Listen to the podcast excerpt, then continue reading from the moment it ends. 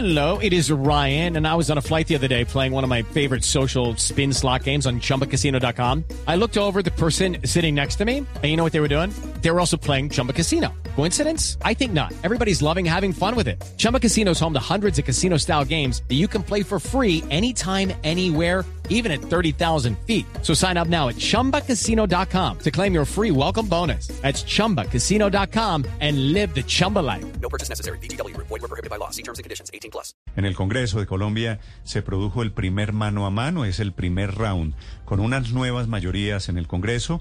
El tema fue el acuerdo de Escazú, que había sido votado en contra y ayer fue aplastante la mayoría con la que se aprobó el acuerdo de Escazú en el Senado.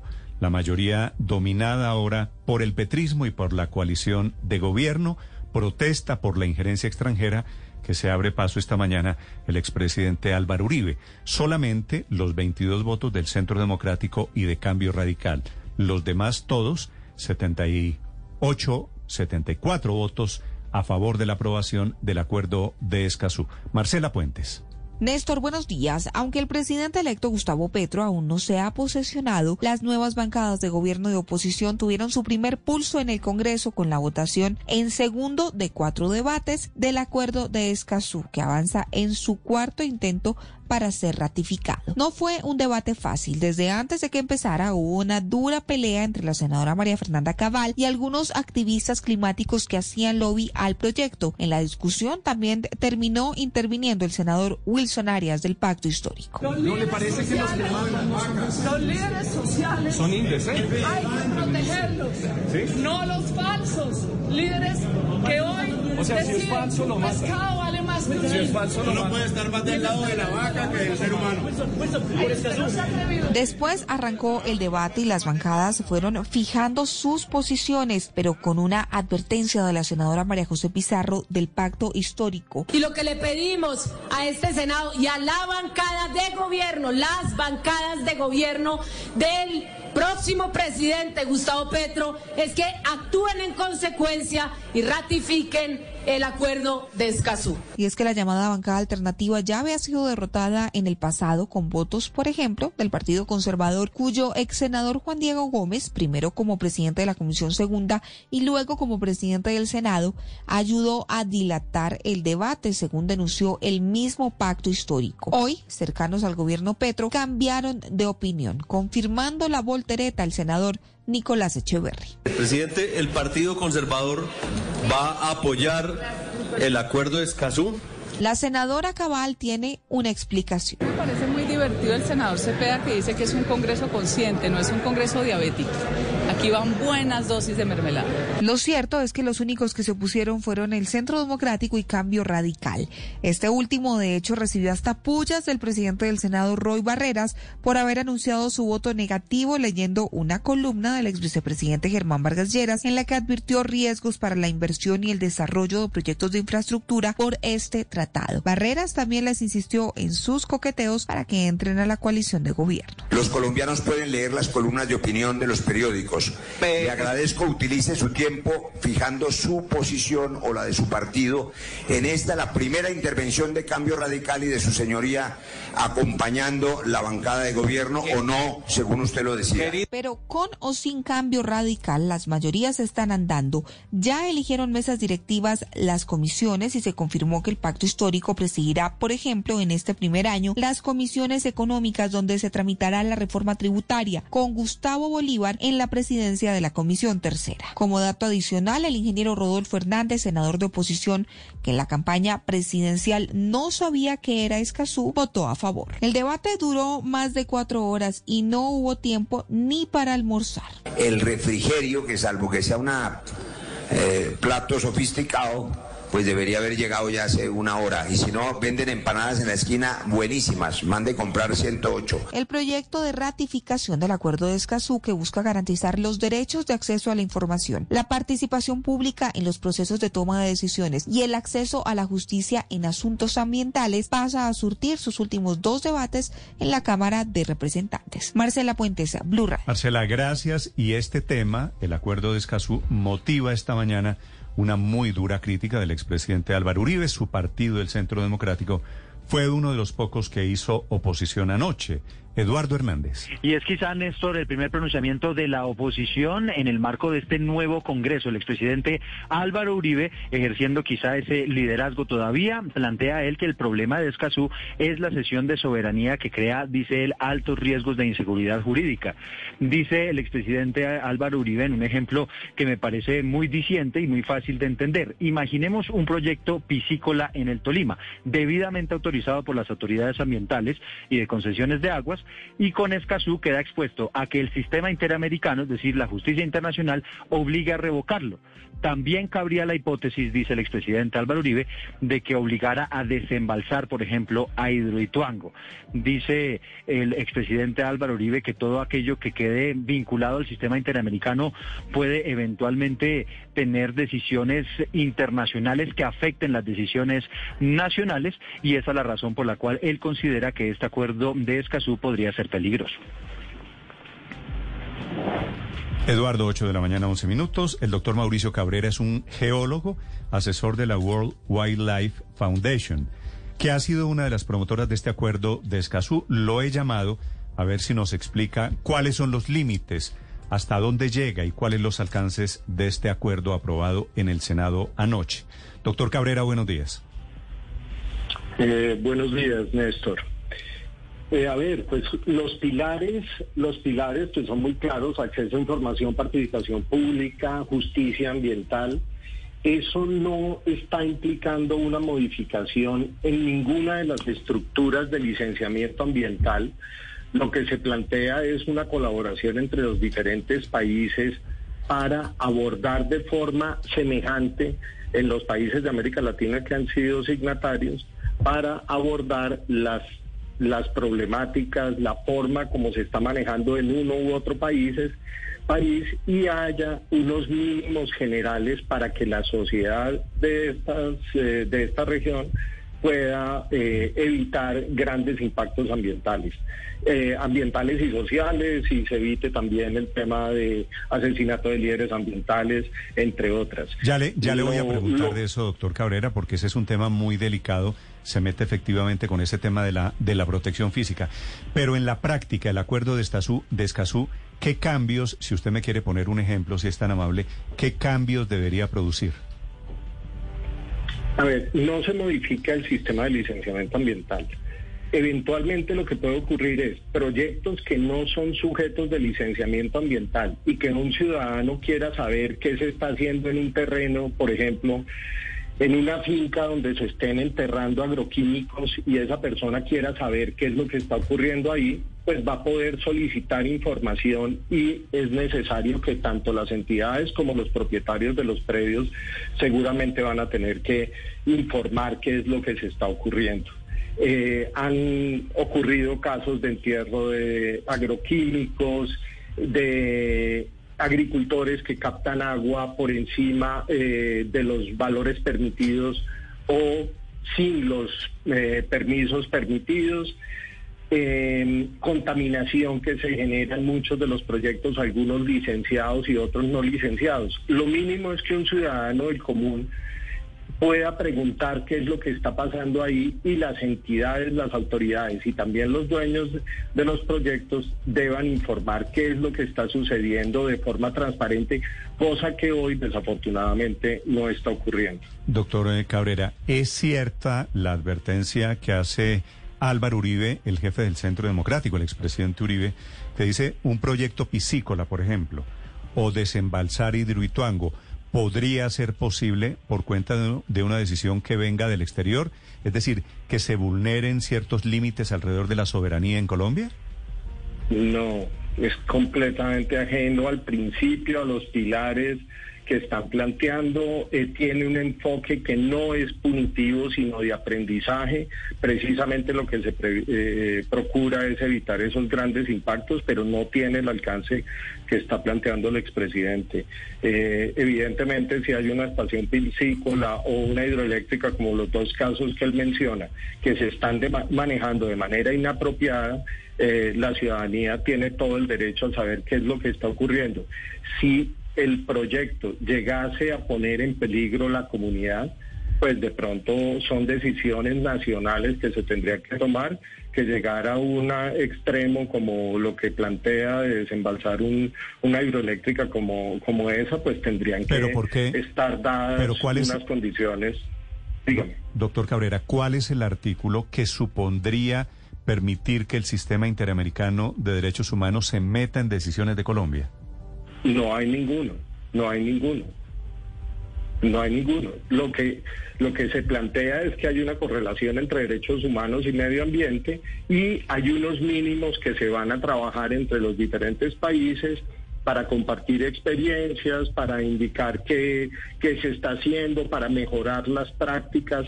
No se ponen niveles máximos de cumplimiento, sino niveles mínimos. Eh, no hay un enfoque punitivo. Eh, la verdad no, no comprendo de dónde pueden venir observaciones de este tipo. Sin embargo, doctor Cabrera, aunque usted dice que no tiene el alcance de obligar a desenvasar Hidroituango y que no se modifica el sistema de licenciamiento ambiental, la verdad es que los gremios económicos del país han dicho que este acuerdo de Escazú le cuelga no una, sino varias arandelas al ya engorroso trámite de una licencia ambiental para proyectos mineros, petroleros o de infraestructura. Incluso en septiembre del año pasado, 29 gremios del país enviaron una carta al Congreso de la República diciendo y precisamente todas sus advertencias y sus rechazos a este proyecto, que al parecer pues es una papa caliente también para, para los proyectos de infraestructura. Exactamente a qué se pueden referir entonces y por qué son tantos los que dicen que esto puede ser un trámite más complicado en todo el proceso de licenciamiento ambiental, que seguro usted no cambia.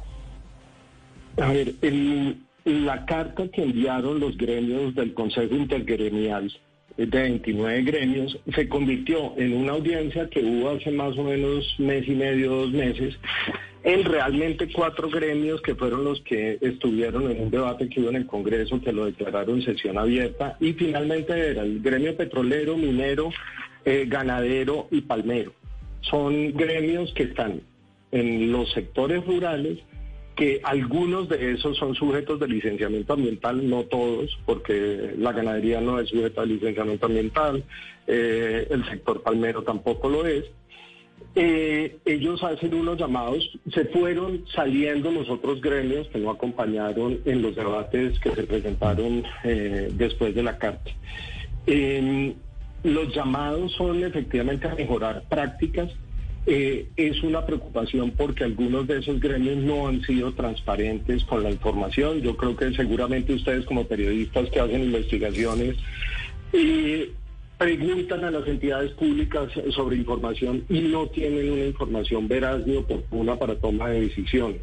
Eso seguramente les ha ocurrido a ustedes en su experiencia y en la práctica de experiencia personal como excontralor de medio ambiente, como asesor del Ministerio de Ambiente, como eh, subdirector de, del IDEAM. Me ha ocurrido en muchas ocasiones en esos cargos que eh, no se tenía acceso a la información para la toma de decisiones, había opacidad, se preguntaba a corporaciones autónomas regionales With Lucky Land slots, you can get lucky just about anywhere. Dearly beloved, we are gathered here today to. Has anyone seen the bride and groom? Sorry, sorry, we're here. We were getting lucky in the limo and we lost track of time.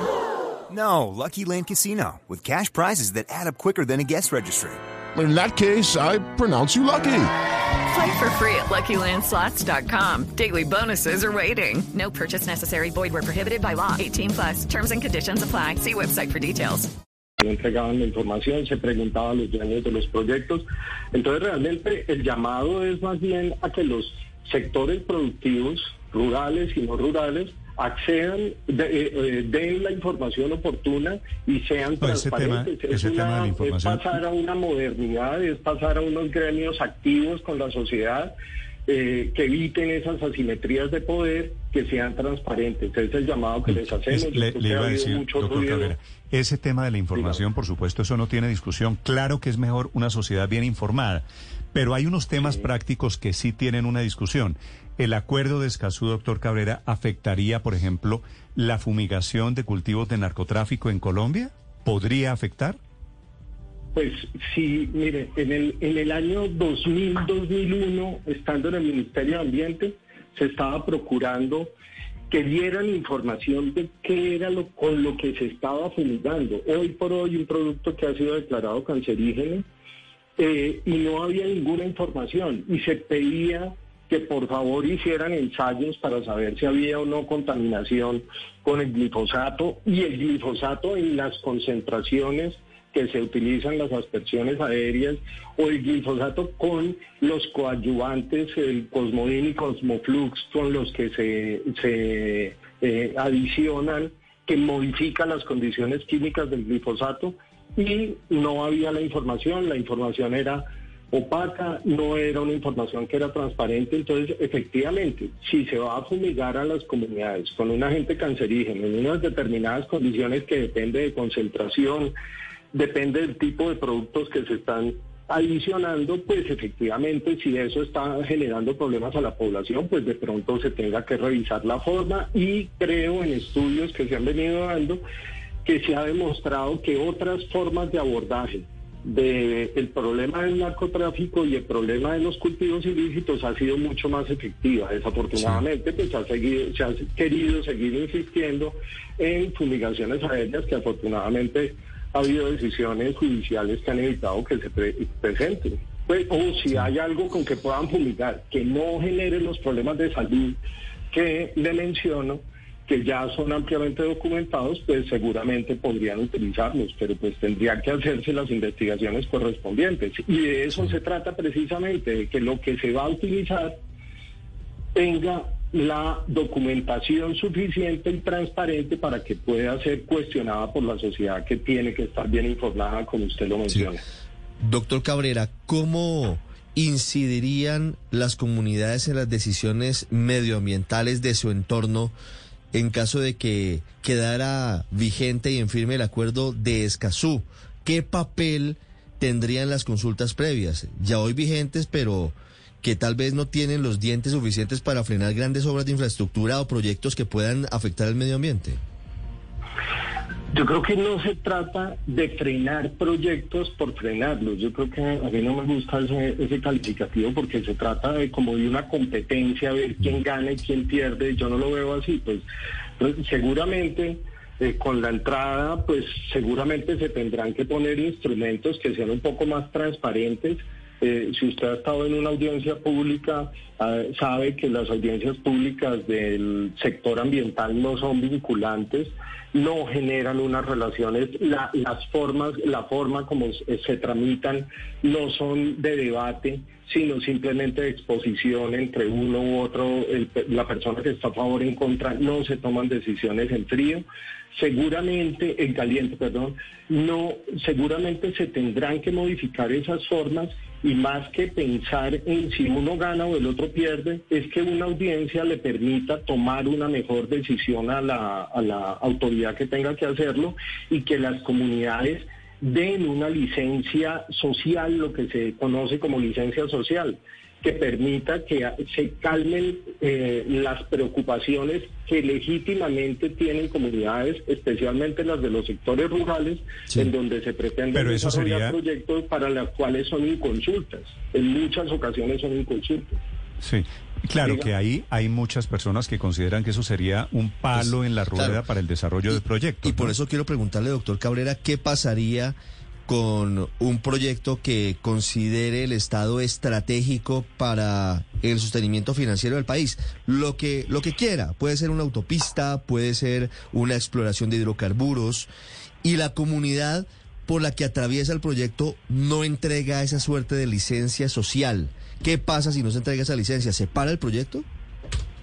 Eh, a ver, el concepto estratégico, si, si una sociedad quiere hacer un proyecto y lo considera estratégico, pues lo mejor es que lo haga de la mejor manera posible. Y la mejor manera posible en una sociedad moderna del siglo XXI es hacerla con toda la transparencia. Sí, pero usted sabe, usted sabe, doctor Cabrera, a lo que ha dado lugar ese tema de las consultas previas en Colombia. Pero además que no se trata de transparencia o no, doctor Cabrera, sino de que a veces terminan riñendo los eh, proyectos con la, la, sostenibilidad o con la preservación del medio ambiente en una zona.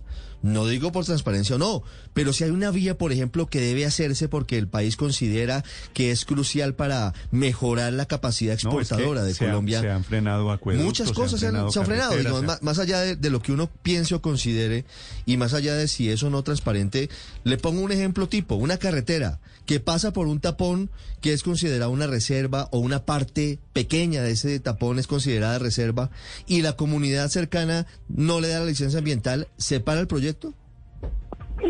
Ustedes los casos que mencionan, eh, pues han sido en general pues casos hipotéticos de lo que puede ocurrir. Yo en general no conozco proyectos de infraestructura importantes que vayan a desarrollarse que, que hayan tenido ese freno. Eh, en general, las vías, por ejemplo, que ustedes mencionan, tienen una aceptación aceptación general de para que se desarrollen porque han, han demostrado que en alguna medida han sido generadoras de desarrollo en muchas de las regiones. Es más, el desarrollo en muchas regiones ha estado limitado porque no existen carreteras.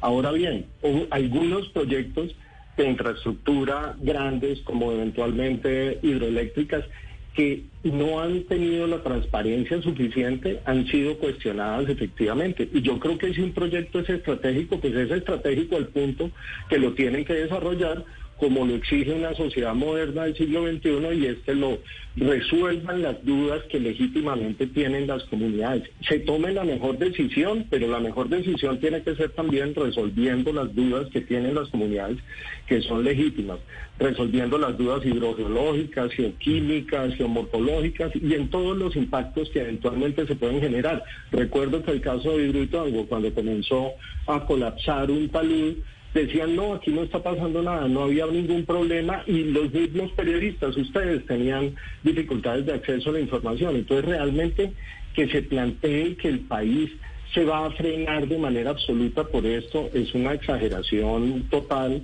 y no corresponde con el espíritu del, del acuerdo, como ustedes lo podrán ver, que no tiene un enfoque punitivo, que lo que se pretende es precisamente acceder a mayor información para tomar mejores decisiones que legítimamente la sociedad tiene derecho a saber. Perdóneme, doctor Cabrera, que no, pues, de pronto estoy lento, no me respondió. ¿Una comunidad sí puede frenar un proyecto si, claro si no da la licencia social? Pues eh, tendría que verse el caso específico y tendría que verse si hay los argumentos suficientes. ¿Sabe cuánto demora más o menos un proyecto en Estados Unidos minero para poder llegar a obtener las licencias? Promedio siete años y medio. Lo, cuando estábamos en la Contraloría hicimos Si el le- análisis. si le ¿Sabe traduzco- cuánto demora un proyecto minero en Canadá para hacer para resolver las dudas que legítimamente tiene la comunidad? Dos No, años claro, pero es que, ¿Sabe cuánto es que se da una estamos, en estamos Colombia? ahora, 90 yo se la, se, se la planteo de otra manera, doctor Cabrera, y usted lo sabe, porque usted ha ocupado cargos públicos. Usted sabe en qué han derivado las consultas previas. Claro que son una voz de la comunidad, pero han aparecido comunidades y han aparecido mafias y han aparecido organizaciones que bloquean proyectos de desarrollo por cuenta de este concepto. Es decir, hay un punto medio seguramente también. No es solo proyectos mineros. Aquí han bloqueado acueductos, han bloqueado la construcción de vías por todas estas eh, ideas de participación comunitaria, ¿no? ¿Y, y cuáles son las razones por las que la gente ha bloqueado esos proyectos? De pronto, Néstor, usted que está mencionando, de pronto sería bueno conocer las causas. Porque como que siempre la noticia queda solamente en ese resultado final, pero se han preguntado qué es lo que lleva a una comunidad a, a tener esas No, es que no siempre son, la inviabilidad. no ¿Sí siempre son comunidades eso? que autónomamente, que me parece que estaría bien, deciden su suerte y deciden su futuro. No son solo comunidades étnicas. Han aparecido grupos de chantaje eh, en diferentes regiones del país. Y entonces comienzan a pedir cosas a cambio de autorizaciones que no deberían estar dando. Digo, eso en Colombia ha tenido también una, una desviación, por lo menos cierto nivel de perversión, ¿no?